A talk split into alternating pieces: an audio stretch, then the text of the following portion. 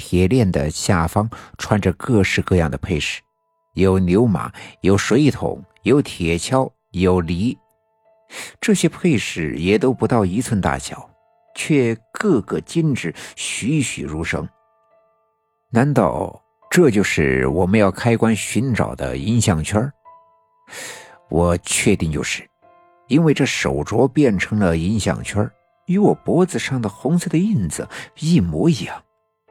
我伸手把项圈接过来，拿在眼前仔细的端详。突然，这项圈发出耀眼的银色的光芒，晃得我睁不开眼睛，耳朵嗡嗡的响，再一次失去了知觉。再说，等在外面一直喊我的人们见我钻了进去，十分的着急。老郑赶紧蹲下身子向洞里张望，里面没有一丝光亮，什么也看不清。就在大家伙十分着急的时候。突然，轰隆隆的一声，坟头上的土整个的坍塌下来。这突如其来的变故可把在场的人们都吓坏了，一时间乱了阵脚。还是赵村长年纪大，遇事呀有个沉稳的劲，赶紧吆喝住那四个扯着白布遮挡阳光的人们，让他们不要乱动，稳稳当当的扯住白布。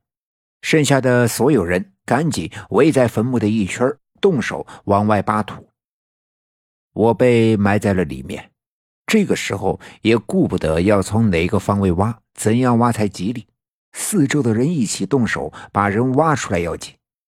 还是人多力量大，没一会儿的功夫，整个坟头上的泥土就被大家伙徒手扒到了外面，露出了坟坑里早已经褪了色的棺材。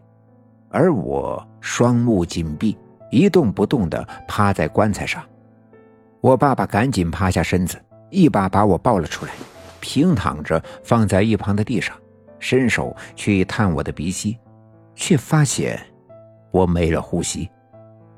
这可吓坏了我爸爸，他一下子就想起了那晚在村子里的磨坊，他救了刘老七之后呀，风风火火的跑回来之后，磨坊已经坍塌，我和我奶奶已经被埋在了石磨的下面。也正是因为那次，我们和我奶奶阴阳相隔，我的耳朵、鼻孔和嘴巴里满是泥土，和那晚在石磨下面挖出来的时候一模一样。我爸爸感到十分的恐惧，害怕像上次失去我奶奶一样，就这样失去我，赶紧解开我的衬衫，双手按在我的胸脯上，上下的按压。我爸爸是民兵出身，简单的急救是受过培训的。但当他按住我胸膛的时候，我脖子上的红色的印记也已经凸起，透着血红色的光。哎呀，老二，你快看，大勇手里攥着啥？刚才只顾担心我的死活，完全没有注意到我的右手紧紧的攥着那个银项圈。这个银项圈，在场的所有人里，也只有赵村长和刘老七见过。当年我太姥姥的坟从赵家集迁过来的时候，他们都在场帮忙。这相隔几十年，没想到这个项圈再一次见到天日，在阳光的照射下，闪着银色的光芒，一点儿也没有陈旧的痕迹，光亮如新。哎呀，就是，就是这个银项圈。赵村长惊讶的指着我的右手说道：“听赵村长这么一说，人们的目光齐刷刷的投了过来。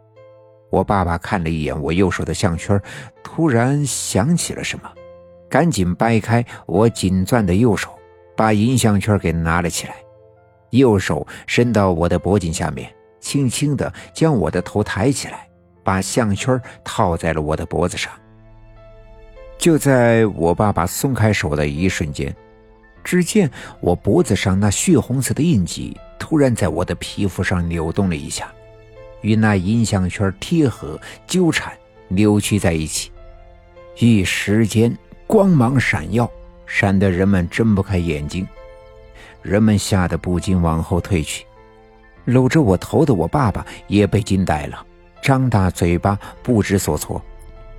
最终，那红色的印记脱离了我的皮肤。变成了一缕鲜血，围绕着我的脖颈漂浮着、旋转着。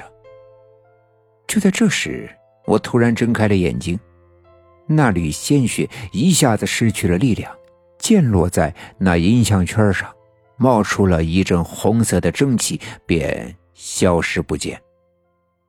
见我睁开了眼睛，我爸爸赶紧呼唤我的名字：“大勇，大勇！”我慢慢的坐起身。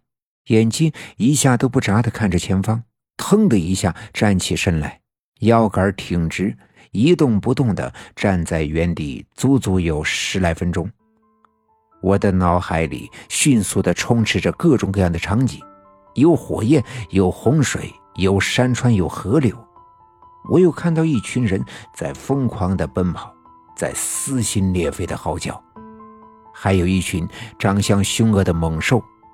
到处都是烟雾，天空中稀里哗啦的下着血红色的雨水。突然，场面一转，眼前似乎是一片茂密的森林，空气中弥漫着花草的芬芳，空中飘荡着悠扬的古琴声。这琴声沁人心脾，余音不绝，听起来让人心旷神怡。连枝头的小鸟都和着琴声叽叽喳喳的歌唱了起来。本集已经播讲完毕，感谢您的收听。欲知后事如何，且听下回分解。